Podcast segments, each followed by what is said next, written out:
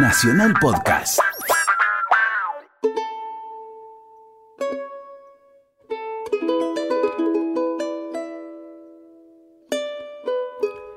Qué bueno encontrarnos en este inicio de la tarde de domingo en Argentinos aquí por Radio Nacional, la radio de todos, y con la expectativa hoy de un reportaje que espero que te guste mucho, porque vamos a hablar con una de las grandes artistas argentinas. Vamos a hablar con Sara Facio, una fotógrafa, y vas a ver vos lo lindo que va a ser charlar con eh, eh, una de las grandes fotógrafas argentinas, una de las grandes artistas argentinas. Vos sabés que para los historiadores, la fotografía, la imagen, sobre todo en este tiempo en el cual lo audiovisual se ha incorporado, yo te cuento, yo ando por los 53 años y cuando en el colegio buscaba los libros de historia y demás, eran libros de mucho texto y alguna fotografía, alguna reproducción de un cuadro, pero básicamente la historia estaba vinculada con el texto, estaba vinculado con lo que había que leer.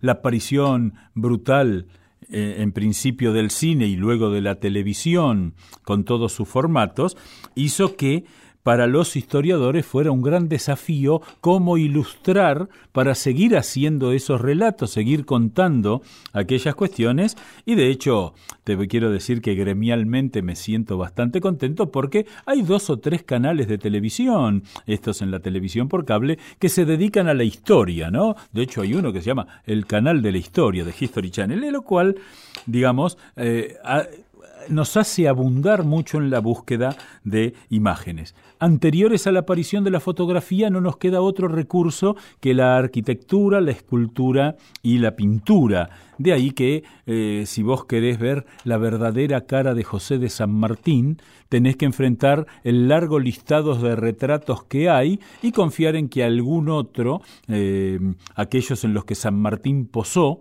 son el verdadero San Martín. Y la gran sorpresa es que si vos ahora con estas cuestiones de la eh, informática, con estas cuestiones de la animación, tomás el único retrato que se conserva de San Martín. San Martín se sacó dos retratos, uno se perdió. El otro es el único que existe, un daguerrotipo donde se lo ve muy viejito, muy viejito, y que si haces la animación vas a ver que no coincide con los retratos que tenemos. Incluso el del 5 pesos no hay forma de que se parezca a San Martín de ninguna manera, el que está en el billete de 5 pesos. Hay unos que San Martín posó y se hizo pintar en el Perú que dicen que son parecidos, pero ese es el inconveniente con el que nos encontramos. Ya cuando entramos en la segunda mitad del siglo XIX aparecen fotografías y hay una curiosidad muy grande que es que hay un solo tipo de fotografía que ha desaparecido, que era de las primeras eh, tipologías que fue la fotografía fúnebre. Cuando moría alguien, y sobre todo si ese alguien era bastante reconocido, se contrataba un fotógrafo que tomaba una enorme cantidad de fotografías en el velatorio, en el funeral, y sobre todo algo que ya ha desaparecido, salvo para la truculencia de alguna prensa amarilla, la foto del cadáver. Quedaba registrado así, personajes que de pronto nunca se le había sacado una foto, se le sacaba incluso eh, con algunas cuestiones bastante curiosas, por ejemplo, a los militares se los vestía de uniformes una vez muerto, se los sentaba en un sillón, se les sacaba una fotografía y después se lo introducía en el ataúd. Una cosa rara. De hecho, de esas fotos la más célebre es la de Domingo Faustino Sarmiento en una silla mecedora en Asunción del Paraguay, donde Sarmiento, genio y figura, dijo que tenía que estar a sus pies la vacinilla, ¿eh?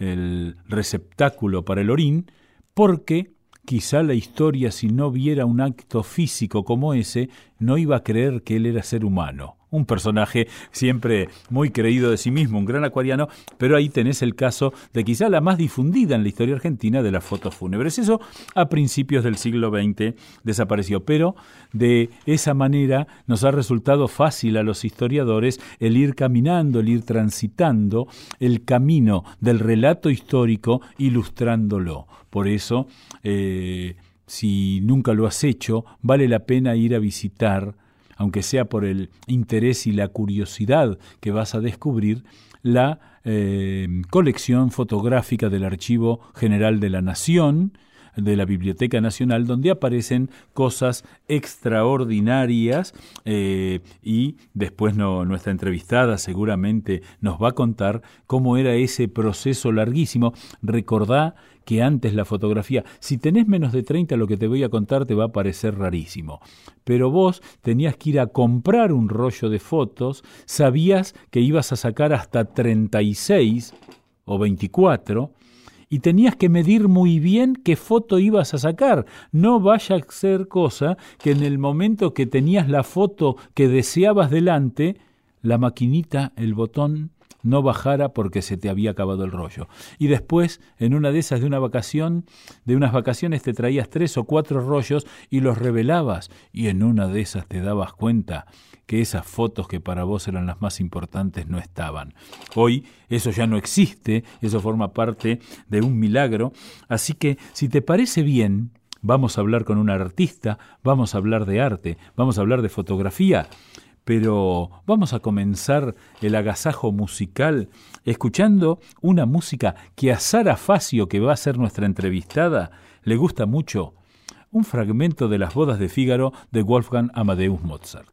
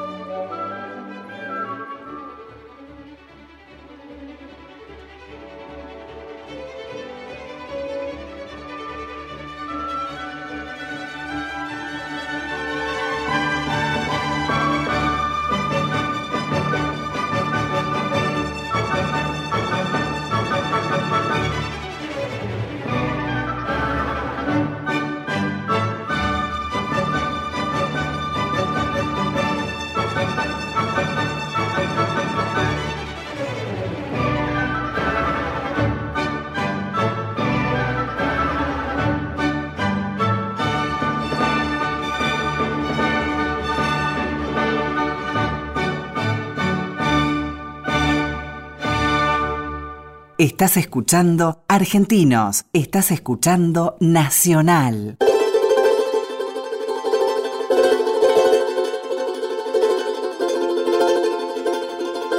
Y este domingo en Argentinos nos vamos a dar un gustazo enorme porque estamos en comunicación con Sara Facio, esta enorme fotógrafa, esta extraordinaria fotógrafa, que es en realidad una artista que ha hecho arte desde la fotografía, lo sigue haciendo y que para nosotros va a ser un enorme placer poder charlar de eso. ¿Qué tal, Sara? ¿Cómo le va? Muy bien, gracias. Eh, le agradezco el llamado. Bueno. Y vamos a ver qué podemos bueno, hacer. A mí me parece algo muy interesante porque imagino que en aquellos tiempos en los que usted estudió en la Escuela Nacional de Bellas Artes, eh, el tema de la fotografía como arte debía estar al menos en debate, ¿no es cierto? Hoy casi nadie duda que la fotografía es un arte. ¿Cómo eran esos tiempos? Bueno, eh, es bastante complejo lo que usted dice porque en realidad la fotografía no existía en la Escuela Nacional de Bellas Artes. Eh, estamos hablando de los años 40, 50, 50. Claro. Los años 50, eh, en realidad hice la carrera en la década del 40, porque comencé en el 46 y me recibí en el 53. De modo que en esa época la fotografía era simplemente un comercio más que había en los barrios, donde la gente cuando los niños tomaban la comunión o las eh, parejas se casaban, eh, lo frecuentaban, nada más. Y, eh, recién después, después que yo hice con mi compañera de esa época, que era Alicia D'Amico, hicimos un viaje de estudios a Europa. Ahí descubrimos que la fotografía también era un medio de expresión, ni siquiera se consideraba tampoco arte y en los e años 50. ¿no? En esos tiempos de la Escuela de Bellas Artes, eh, ¿cuál, ¿cuál era eh, eh, su camino expresivo en esa restricción que le imponía que, bueno, se estudiaban las clásicas artes, ¿no es cierto? Sí, sí, pintura. Sí. la práctica, dibujo, pintura, lo que se llamaba modelado, que después en los años superiores era escultura y luego las materias teóricas, ¿no? Historia del arte, sobre todo, que era la que más me gustaba. la historia del arte. Y, y esa, e, e, esa etapa en París, usted va, usted viaja con Alicia, ¿no es cierto? Sí, sí, ganamos, este, bueno, no ganamos, nos dieron una beca, en ese momento se llamaba no beca, sino eh, estudiantes patrocinados, estudiantes patronés del gobierno francés, quería decir que el gobierno de Francia lo ayudaba a realizar estudios en Europa, en París sobre todo, ¿no? ¿Y allí cómo fue el encuentro con la fotografía? Y ahí en, las vacaciones de, de París, que hacía un calor insoportable, igual que ahora, este decidimos hacer un viaje por Europa eh, para ver museos. Obviamente nuestra misión era eh, la historia de la, del arte, ¿no? Y ver los museos de Europa, entonces fuimos, por supuesto, primero que nada a Italia, a ver los grandes museos italianos, y después pasamos por Alemania. Y en Alemania nos encontramos en una ciudad en, Frankfurt creo que era, no en Múnich, en Múnich nos encontramos con un amigo nuestro que era ingeniero, sí. un chico eh, igual que nosotras recién recibido, eh, que estaba haciendo también un trabajo tipo beca en la empresa Mercedes-Benz de los automóviles, porque en ese momento Fangio en Europa es lo que hoy es eh, Messi, ¿no? Sí, claro, claro, claro, claro. Era una figura, uno decía Argentina y te decía, ah, Fangio. ah, qué, qué, interesante eso. Sí, entonces este, Fangio nos abrió la puerta para que este chico que estaba con otros muchachos también argentinos, eh, todos ingenieros haciendo un trabajo en la Mercedes, eh, todos, todos se habían comprado cámaras fotográficas porque era era 1955, sí, sí. todavía era posguerra. Claro. Y empezaban todas las fábricas en Europa, sobre todo en Alemania, a trabajar.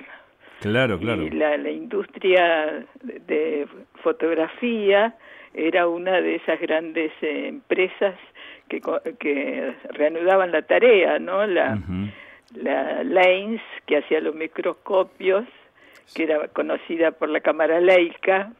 Claro. Después estaba la Boylander, que también era muy muy famosa en ese momento. Bueno, toda la, la ACFA, que todavía sigue, por supuesto, y, y ahí, bueno, nosotras, eh, Alicia y yo, nos entusiasmamos y dijimos, bueno, compremos una cámara que era como ahora comprar un teléfono. Claro, ahí, ahí quisiera detenerme en un detalle sobre todo porque eh, nos escuchan en todo el país y nos escucha mucha gente joven. Uy, qué miedo. No, no, todo lo contrario, todo lo contrario. Eh, lo que es muy interesante es que en esos tiempos eh, la digamos la cámara era la cámara con el rollo y había que revelarlo. Es decir que el trabajo del fotógrafo el esfuerzo del fotógrafo el fruto se veía mucho tiempo después y no dependía solo de uno mismo. O las primeras fotos usted las revelaba ustedes las revelaban ustedes mismas. Cómo era ese tema no no no los primeros rollos eh, tomados por nosotras los revelamos a la vuelta del viaje acá en Buenos Aires o sea que ustedes no sabían que nada. habíamos tomado. qué, bueno, qué bueno. ¿Y eso qué bueno, qué misterio. Eso, ¿Cómo se vivía esa, esa digamos, ese, esa distancia entre lo observado y lo que era el fruto de la observación? Es que no había forma, porque no, no había una opción, no había otra forma. Claro. Y era, era así. ¿Y eso generaba algún tipo de eh, ansiedad, de inquietud, por ejemplo? A mí sí me daba mucha ansiedad saber qué había tomado porque justamente eh, la fotografía en ese momento era como un registro del viaje, pero no como ahora que se yo tengo amigas que hacen un viaje de una semana y me traen un un pendrive que tiene mil fotos. Eh, exactamente, yo me asombré el otro día charlando con un reportero gráfico que, eh, digamos, trabaja para un diario deportivo y de un partido de fútbol él entrega tres mil fotografías. Pero es, un disparate total, es, una cosa que, que nadie puede abarcar. Claro, un ser humano hoy puede abarcar, ver realmente una imagen entre 3.000 en 5 minutos. Claro, claro. Ni, la inteligencia artificial lo hace ya eso. Claro, claro. Bueno, ¿y, y, ese tiempo en Europa fue eh, de cuánto tiempo, digamos, que cuánto duró? Y un año. Un año, es decir, se cumplió la beca y ustedes regresaron a Buenos Aires. Claro, regresamos a Buenos Aires y casualmente, no casualmente porque era de años muchos atrás, sino que yo no lo sabía.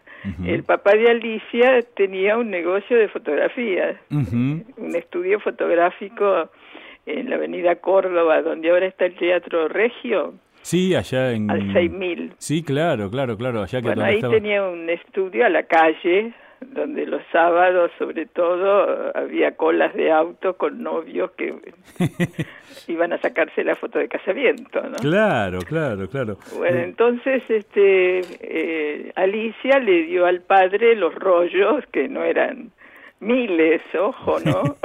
claro, claro, porque además era serían, serían unos 10 rollos nada más. Este, al papá para que los hiciera revelar porque el estudio era fotografía profesional, pero para esas cosas de aficionados tenían otros laboratorios. Claro. Y bueno, y recién ahí vimos las imágenes, pero lo interesante para el relato que estamos haciendo es que estando en Múnich eh, vimos las primeras exposiciones de fotografía. Ah. Ah, que algo. chicos, este, ingenieros que habían comprado las cámaras, y van a ver esas exposiciones como acá se van a ver ahora, pero en el año 55 eso acá no existía. Es decir, que no había, no había em, digamos, exposiciones de fotografías. Cuando, cuando uno escucha hablar, por ejemplo, de la mítica galería Whitcomb y esas exposiciones, no era lo que estamos acostumbrados hoy. No, pero la galería Whitcomb, Whitcomb era un fotógrafo, pero la galería era galería de arte pictórico. Ah, bien, bien, bien, es decir... No, no existía esa galería, a lo mejor, pero después, en, en los 60, eh, podía haber habido alguna exposición de fotografía, pero que eran lo que se llamaban salones de arte fotográfico. Bien, bien. Que era otra cosa muy, muy reducida a los aficionados, entre comillas, serios, que se los llamaba así en esa época.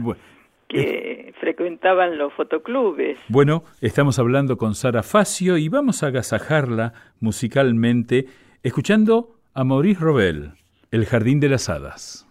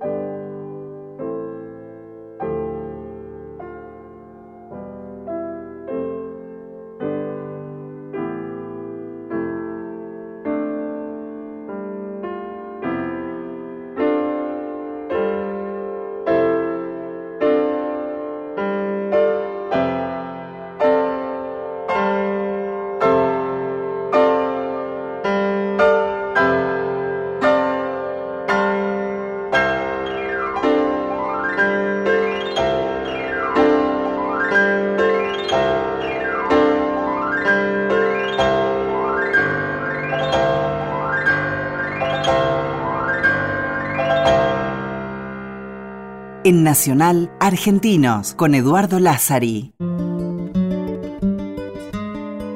Estamos hablando con Sara Facio y bueno, quiero preguntarle entonces ya con esas primeras fotos en la mano, ¿ahí usted siente que se definió su vocación? Sí. ¿Fue así? Sí, fue así porque al ver estas exposiciones de fotos, que no eran ni de casamiento, ni de comuniones, ni de paisajes, este, vimos que era una forma de mirar la realidad de otra manera, no era la, pintura. Correcto. Era algo más este, próximo, más realista a, a, nuestra vida cotidiana y a lo que veíamos y que nos pensábamos que nos gustaba reflejar. Bien. Y, y, bueno, entonces al volver a Buenos Aires y ver esas fotos, eh, yo le decía, por ejemplo, ¿no? Le decía al papá de Alicia, eh, mire señor D'Amico, eh, yo cuando tomé este paisaje, lo tomé porque el cielo estaba lleno de nubes y daba una filtración muy especial sobre las casas y acá no veo nada en esta foto.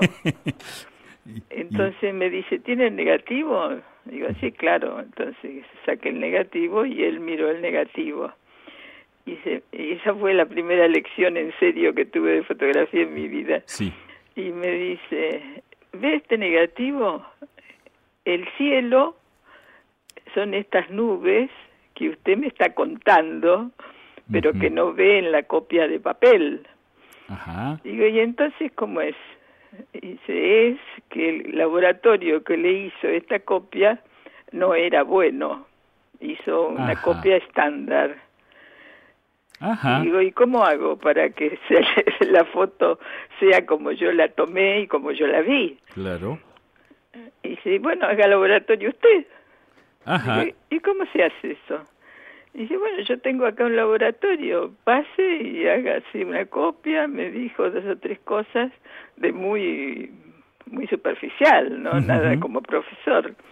Sí, y sí. bueno, y, y así empecé, y entré al laboratorio un día y hasta hace pocos años que deshice mi laboratorio, fueron 60 años que no salí del laboratorio porque me encantaba. Es decir, que sus fotografías no solo son una toma que usted hace, sino todo el trabajo de Todo el trabajo. revelado y de copiado. Exactamente. Era, digamos, eh, el 50% para mí era 50 hacer la toma y el otro 50 era hacer las ampliaciones, hacer las copias, mirarlas una por una, saber qué era lo que me había llamado la atención cuando hice la toma, si la composición, si el blanco y negro, por lo general siempre hice blanco y negro, ¿no? Y, y en Y- ese... y, bueno, y estuve to- toda mi carrera haciendo Bien. todo ese trabajo, no solamente este el que usted llama artístico, No, pues, sí. eh, sino todo, porque mi vida es- ha sido de ser una fotógrafa profesional. Yo he trabajado toda mi vida en fotografía. Claro, ahí, ahí me surgen dos preguntas, ¿no? Porque usted creó las secciones eh, especializadas en Clarín, en La Nación, creó la fotogalería del Sí. Teatro San Martín, que esperemos que en poco tiempo vuelva eh, a ser. Yo, Ojalá. debo- yo durante años mis pasadas por Corrientes eran entrar a la fotogalería sin saber que había sido usted el alma, el alma mater, ¿no? Y ahí, me, digamos, cuando usted trabajó, trabajó también en lo que sería eh, prensa. Y yo me voy a permitir leer una frase que usted dijo, que es, la fotografía de prensa no se trata de lo que piensa el fotógrafo, por eso dejé. Y la mayoría de los que empezaron conmigo también. Eh, ¿Cómo es eso de que la fotografía de prensa de alguna manera es como un corset para el pensamiento del fotógrafo? No es un corset, eh, es que los intereses son diferentes. Bien. Cuando un fotógrafo hace las tomas de la actualidad, eh, es eh, lo que él ve. Sí. Y luego el editor del diario, la revista, quiere usar ese material para dar su idea, no la idea del fotógrafo, sino la idea del que escribe el artículo o la línea del diario. Es decir, que el fotógrafo no puede, de alguna manera, trabajando eh, como reportero gráfico, eh, poner, editorializar con la foto. Es decir, que es como que la, la, la foto está al servicio del texto.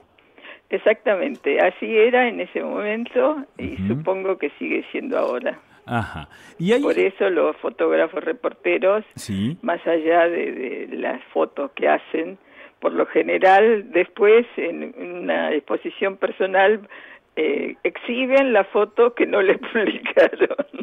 Ah, qué interesante eso. Así que para, digamos, no es que eh, el reportero gráfico es una exposición de las mejores fotos publicadas, sino las que están ocultas. Las dos. Las a dos. veces se da la casualidad de que las fotos que le publican realmente son buenas.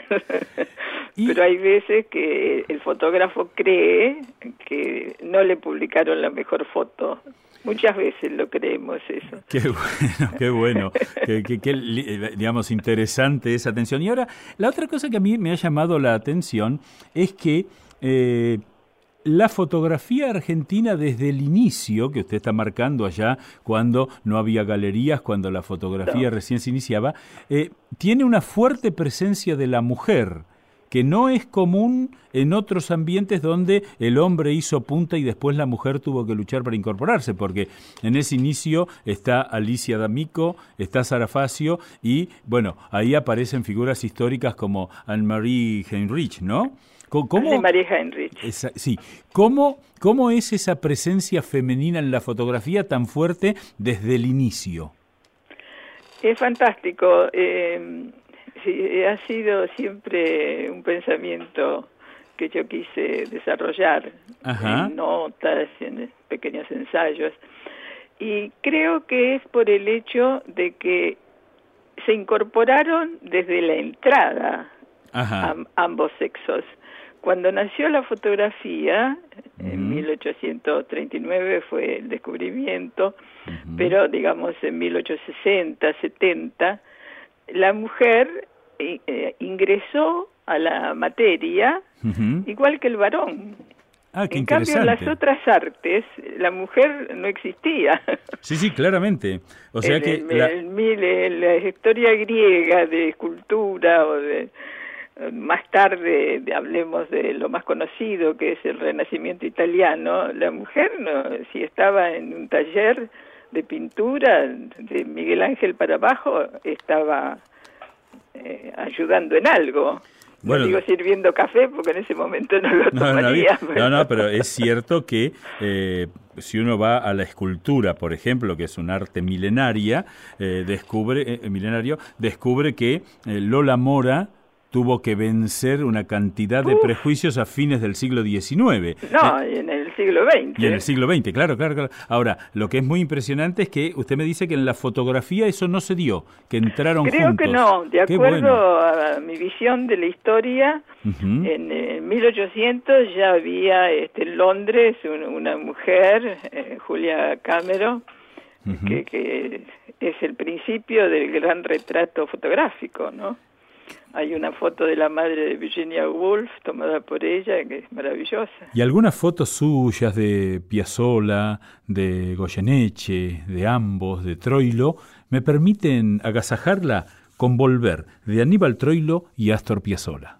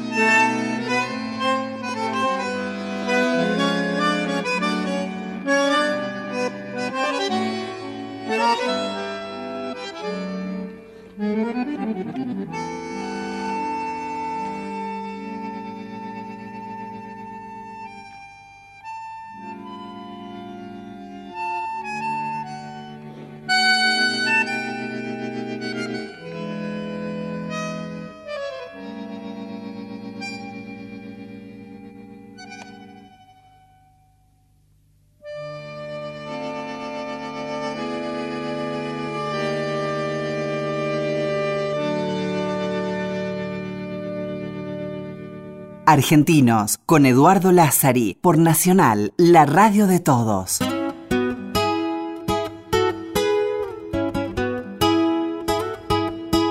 Seguimos aquí charlando con Sara Facio, eh, estamos en Argentinos y eh, recién le interrumpí, cuénteme lo que me quería decir, perdón. No, no, que siguiendo le decía en Inglaterra que había mujeres desde el comienzo de la fotografía y acá en la Argentina a principios del siglo XX había mujeres y después de los años 30 eh, las más destacadas eran dos mujeres. Claro, claro, claro. Eran Anne María Heinrich y Grete Ster.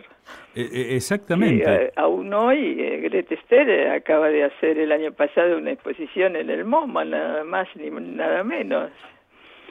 De modo que cosa que ningún varón hasta hoy logró.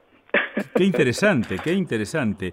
Y, eh, eh, digamos, eh, cuando usted logra esas tomas, eh, aquí preparando el programa, siempre se hace hincapié en esa mítica foto del primero de julio del 74, ¿no? Que usted incluso riéndose dice que en vez de ponerle los muchachos peronistas, faltó ponerle la gloriosa, ¿no?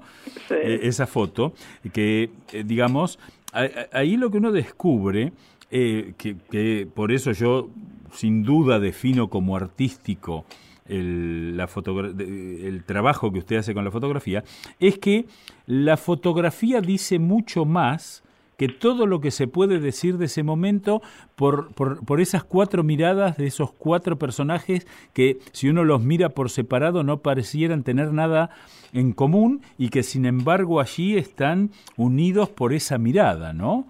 Y bueno, y por, el, por, el, mismo sentimiento. Exacto, exacto.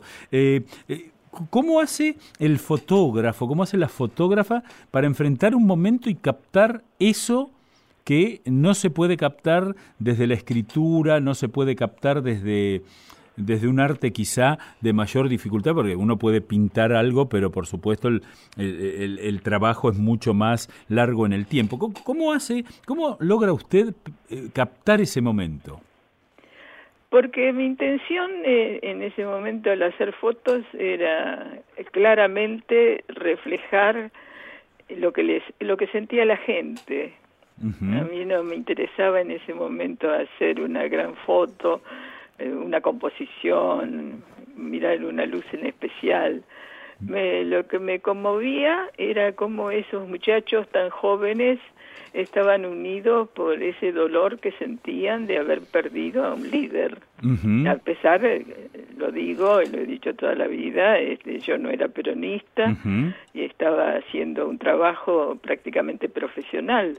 Pero lo que surgía de la gente fue realmente lo que me impactó. Entonces, este, dentro de mí lo que tenía ganas era de reflejar eh, la angustia y el dolor eh, ¿cómo diré? Este, la orfandad, digamos. Es como si esos chicos eh, se hubiesen quedado sin un padre. Eso me, me, conmovió profundamente, más allá de, de, todo lo político, ¿no? Era realmente una sensación que veía, veía, y por suerte pude transmitir en las fotos, porque usted me habla de esa foto, pero es una serie donde... Es una serie importante, sí, sí, sí.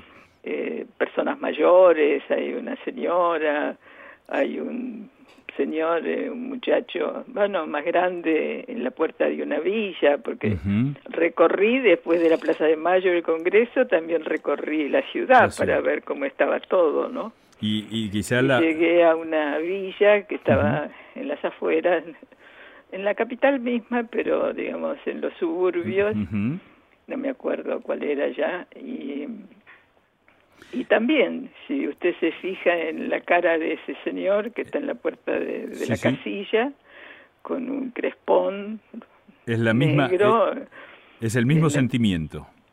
Era un sentimiento. Exacto. Y eh, si yo le pregunto por estos días en la fotografía argentina, eh, ¿cómo, ¿cómo la ve? Y creo que hay gente que está mucho más preocupada por ser originales, por llamar la atención ¿Sí? que por realmente hacer un trabajo pero no es solamente fotografía, también pasa en el arte histórico y las performances, las Sí, sí, sí. las instalaciones, todo lo que se está haciendo en este momento, me parece que más del 50% es, es eh, un juego a quien es más original y a quien hace algo más eh, impactante. Y, y ahí usted abre una puerta muy interesante que es la del, eh, digamos, del trabajo, ¿no? Porque eh, me, remito a otro arte, porque el otro día tuve un episodio charlando con un cantor de tango, ¿no? Que, que alguien que lo escuchaba le dice, che, pero no tendrías que ensayar un poco más, porque hay algunas notas que se nota que no llegás. Era una charla bastante íntima y privada, ¿no?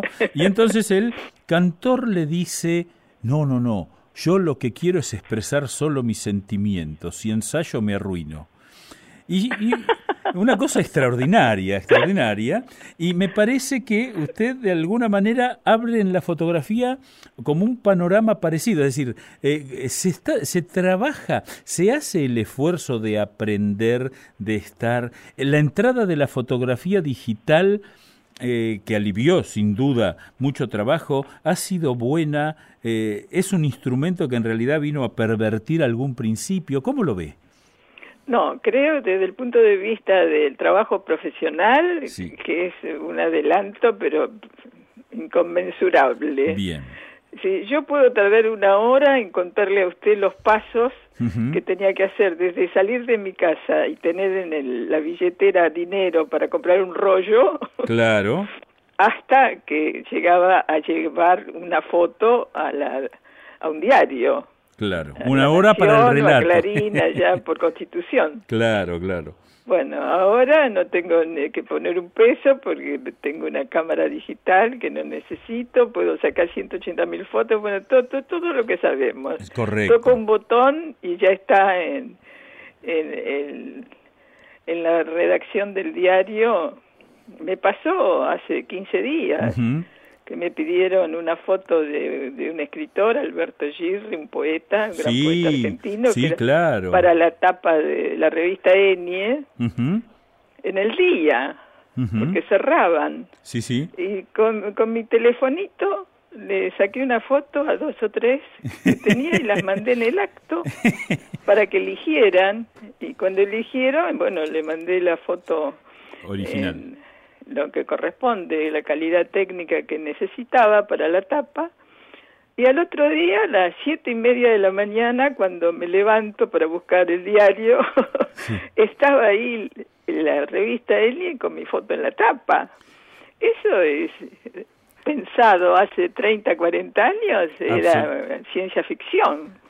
Qué bueno, qué bueno. Eh, eh, yo quisiera ir eh, culminando este reportaje que le agradezco. porque ya está largo, ¿no? Sí, no, no, no, no, para nada. No, no, no, podría. La verdad que de parte mía podríamos seguir charlando largo tiempo porque ha sido encantador. Pero quisiera recordar una frase que, que yo extracté que me parece que eh, la define usted de una manera, es una autodefinición, porque dice, lo que yo hago en fotografía es para lograr que el día que yo me muera no digan que se murió una vaca, sino que se murió una persona que vio eso.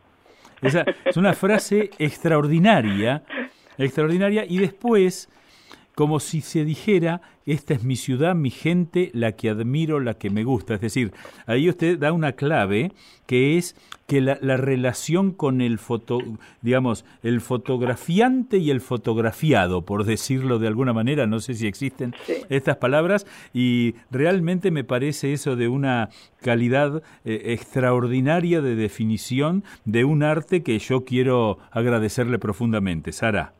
Bueno, la agradecida soy yo. Bueno, eh, me, permite que le haga una despedida musical que ya el productor Santiago Pfeiffer estuvo indagando, charlando con usted. Serenata a la luz de la luna por Ella Fitzgerald.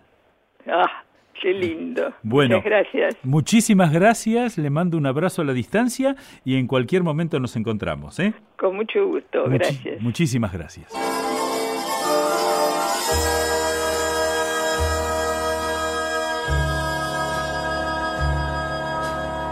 Stand at your gate and the song that I sing is of moonlight. I stand and I wait for the touch of your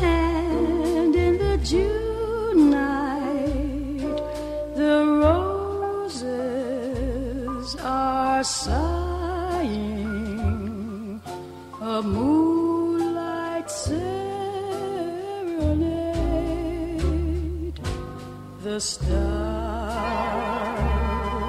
are aglow, and tonight, how their light sets me dreaming, my love.